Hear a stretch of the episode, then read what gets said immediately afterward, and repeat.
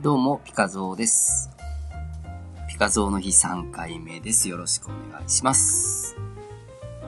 今日はそんな早朝じゃないんですけど、3回目撮らせていただきます。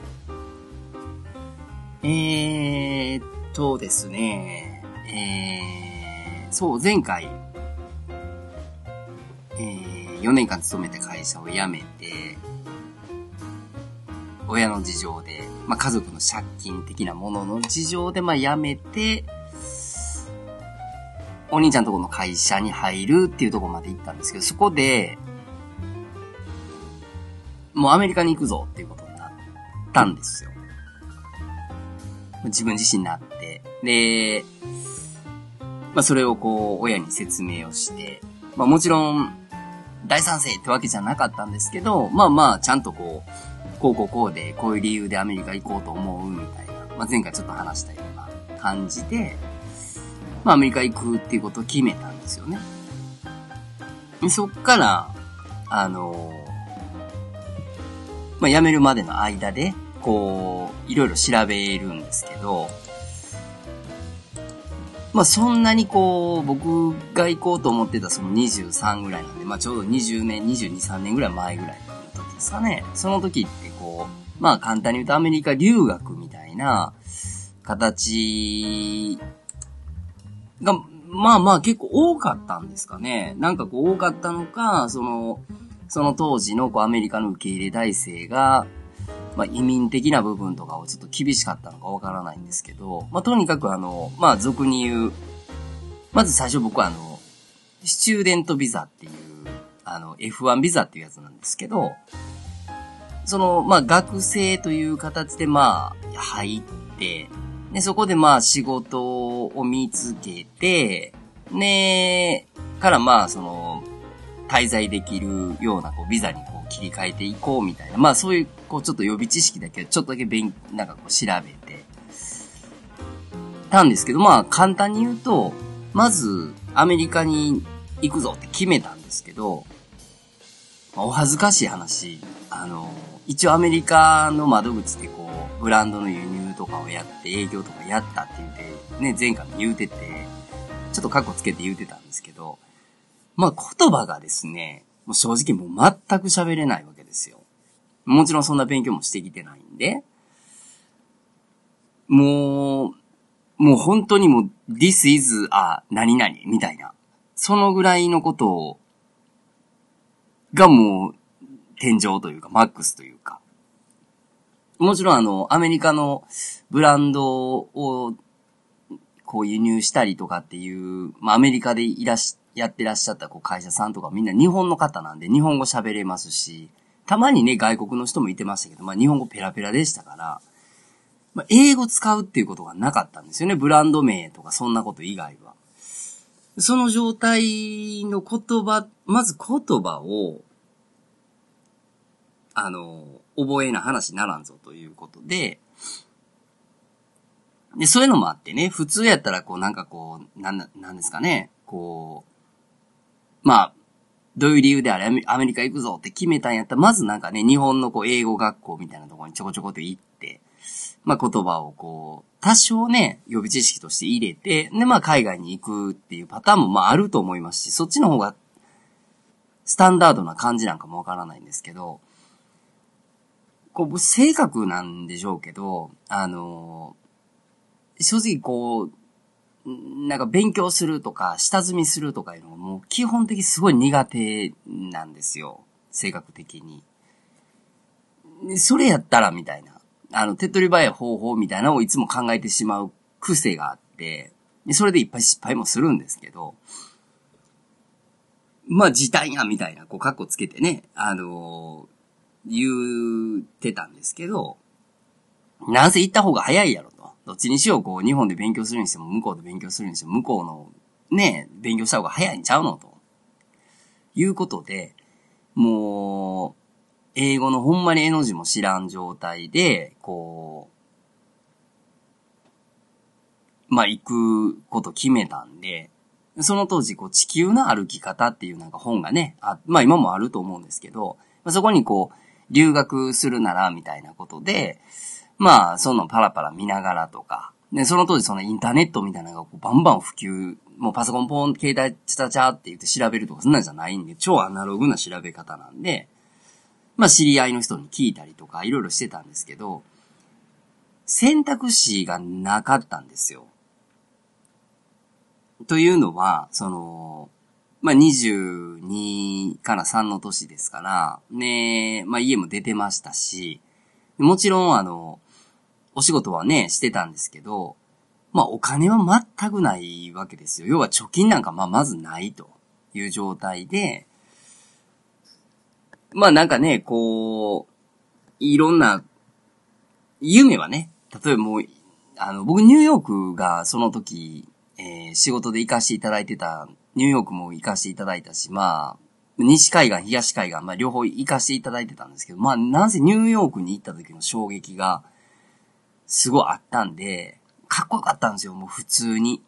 あのー、こう、ちょっとこう、僕が行った時期は寒い時期やったんで、こう寒いとこの路地裏からこうマンホールから湯気がブワーって出てるみたいな。ちょっといけてるやんみたいな感じの記憶あったんで、いきなりやったらニューヨークみたいに言いたいとこなんですけど、なぜお金がないんでね。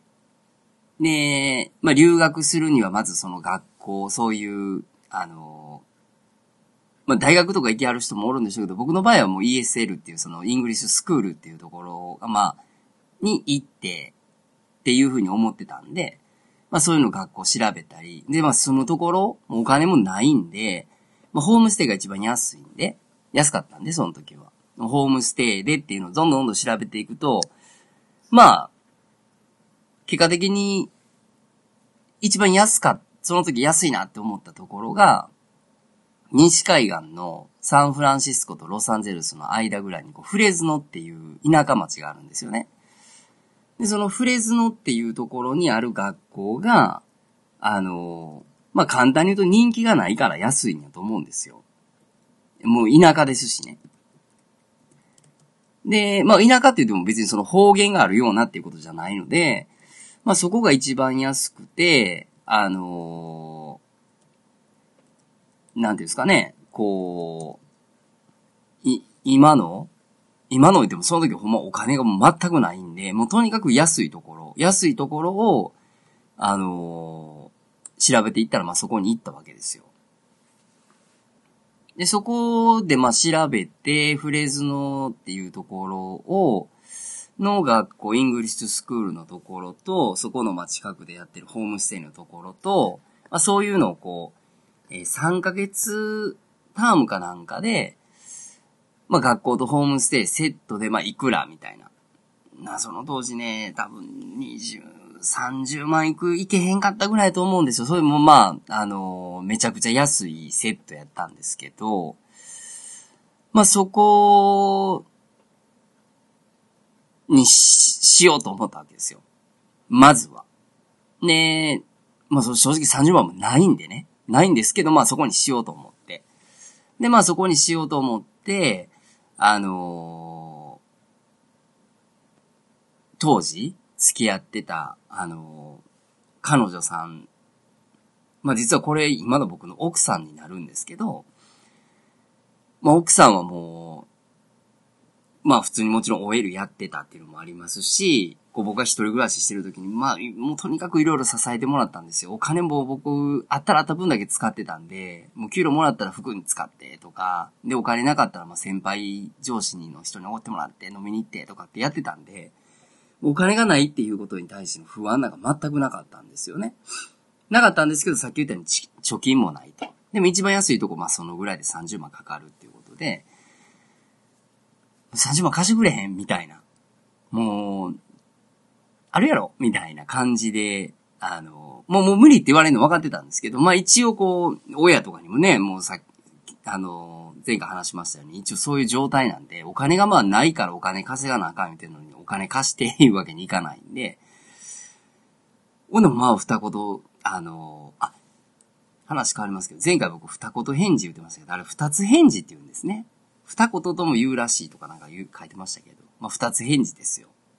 あの、男前にいいよって言って、まあ当時の彼女、今の奥さんですけど、まあ彼女ですよね。彼女にこう借りたんですよね。ね、借りて、あのー、フレズノのある English school と、そこの近くで、ホームステイをこう受け入れてくれてるところの家と、というのをまあまあそのセットでやってくれるところに、えー、お金を出して、ねえまあそれ以外もね、なんかその、ビザを申請するとかなんやかんやみたいなお金かかるんですよ。で、まあそんなちまちまのも借りて、結局、まあまあまあ借りたんです。その奥さんに。で、そのお金を借りて、まあ、あのー、ビザがまあ取れまして、で、まあ、学校が決まらないとビザが発行できないというシステムなんで、その当時はね。だから学校にお金を支払って、まあ言うたらそこから学校からこう、I-20 っていう、まあ、あの、学生証みたいなもんです、簡単に言うと。で、学生証みたいなのをもらいましたよっていうことで、それを持って領事館に行って、ビザ申請してくださいっていうような流れやったんで、あのー、簡単にポンポンポンポン押さ、押さないんですよね、ビザを。だから僕がまあ領事館行った時に、まあ、順番で並んでるんですけども、立ちながらこうガラス一枚で面接みたいな、そんなレベルなんですけど、あ、もうあなたそれやったらもう日本で勉強した方がいいわ、ダメとかって、もう平気でダメとかって言われてる。で、えーとか言って、もう半べそ書いて泣いてる子とかもこう、あの、並んでる中でいてたりとかしてたんで、そんなかん、もう本当にダメ、いい、ダメいいぐらいの確率わからないですけど、下手したら半分ぐらいダメ言われてんのちゃうのみたいなぐらいの感じだったんですけど、でもその子たちも多分、僕らと、僕と同じような流れ組まなあかんので、おそらく学校にお金さっき入れてるはずなんですよ。じゃないとその相手にもれ、もらえないんで。じゃあそのお金は返ってくるのか言ったら、帰ってくる人もおれば来ない人もおるみたいなのも聞いてたんで、もうでもそれじゃないとビザが発行できないんで、あの、おろしていただけないので、もうもう選択肢ないんですよ。まあおかげさんで僕はなんか取れたんですよ。まあ、たまたまというかありがたいことに。だから、まあ、そのビザをもいただいて、で、まあ学校の準備もできてる。で、まあ行くとこも分かった。で、お金も振り込んで。で、アメリカの、その、言うたらまあ、西海岸の方にあるフレーズノっていう、まあ、ヨセミテ公園っていうのが大きく、まあ、有名ですけど、まあ、でも、まあ、西海岸行ってフレーズノ行くねん優勝聞いたことないんで、あの、まあ、今のこの年でも。だから、まあまあ、田舎は田舎です。どっちにしても。で、まあ一応決まって、その、行くわけですけど、まあ、だんだんだんだんね、なんかこう、どんどんどんどんリアルになっていくじゃないですか。学校も決まり、ホームステイも決まり、ね、もう日にちも決まっていくって。どんどんどんどん決まっていくのがこうね、出発日がこう近づきゃ近づくほど、ほんまに英語喋られへんっていうのを結構リアルに感じるわけですよ。だからなんか中学時とかのなんかね、こうグラマーみたいななんか本とかなんかたまたまあったんですかね。なんかそんなんとかをちょっと見とかなな、みたいな、は思ってましたけど、もうい、ねえ、今更そんなジタバタしてもしゃあないんですけど、もう英語の絵の字も知らんのに行こうって決めたんで。でももう日にちが迫れば迫るほどなんかもう、ちょっと怖、怖なってきて、こうほんまに、大げさですけど、向こうでちゃんと生きれるのかとか、生きて帰れるかとかって、それぐらいのこう、あの、もちろん知り合いとかもそこをね、そのフレーズのとかにもいてませんから。で、まあ、値段は安いとこでっていうのもあったし、極力、そのマイナーなとこに行って、まあ言うたら日本人がいてないようなところに行かないと、あの、友達でこうハワイに、あの、留学行くねん言うて、もうすぐこう、標準語上手くなって帰ってきたみたいな子もいてたから、まあ多分日本人が近くにおったら英語喋らず日本語ばっか喋るなっていうのもあったんでね。だからそういうのもあったけど、あのあまりにもいてないんちゃうかなっていう不安もあって。でもまあ日にちも決まっ、もちろんそう決まってるんでね。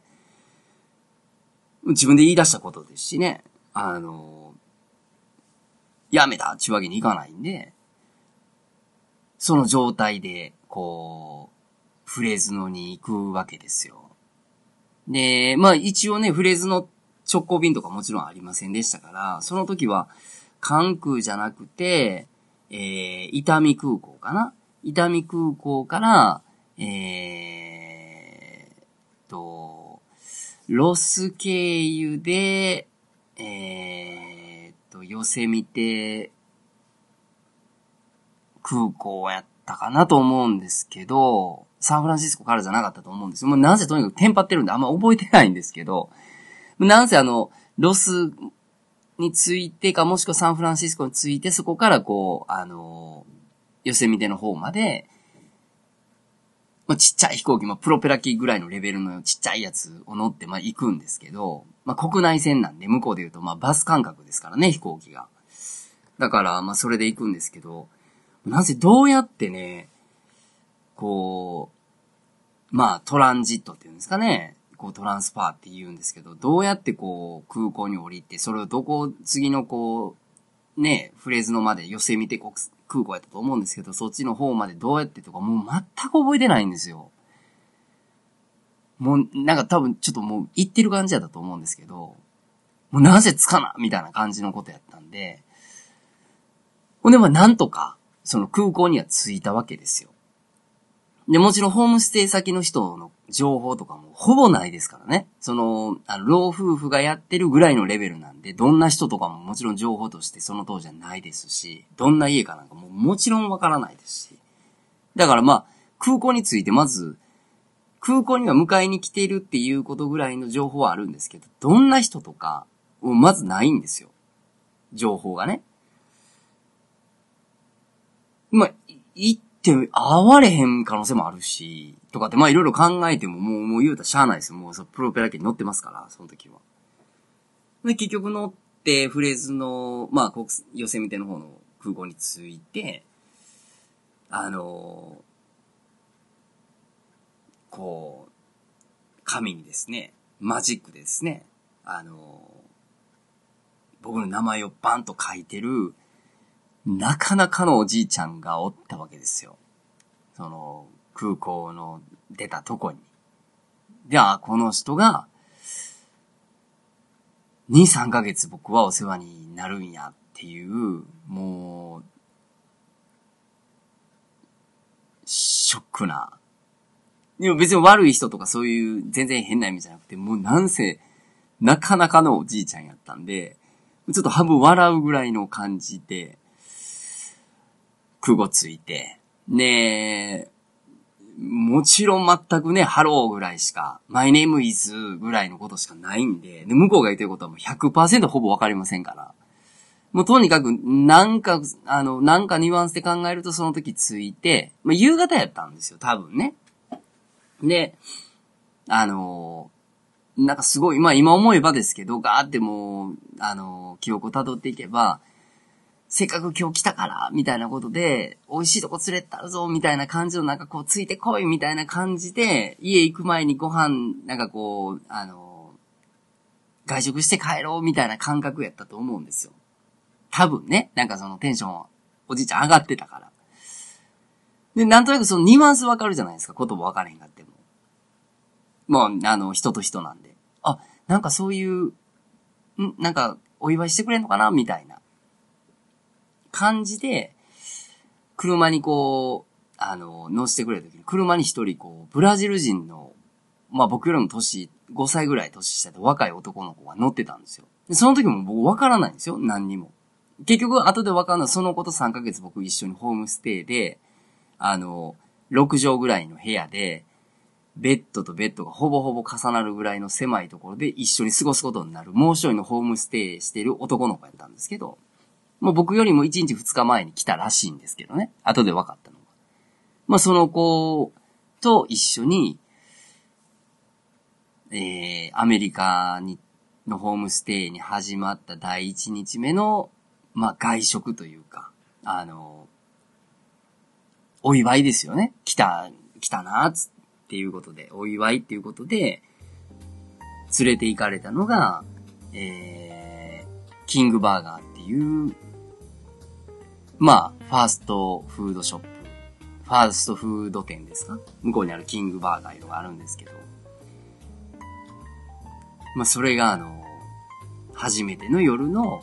ごちそうやったんですよね。そこから3ヶ月、なかなかの生活が始まるんですけど、またそれは次回の、えー、お楽しみにしていただければなとありがとうございました。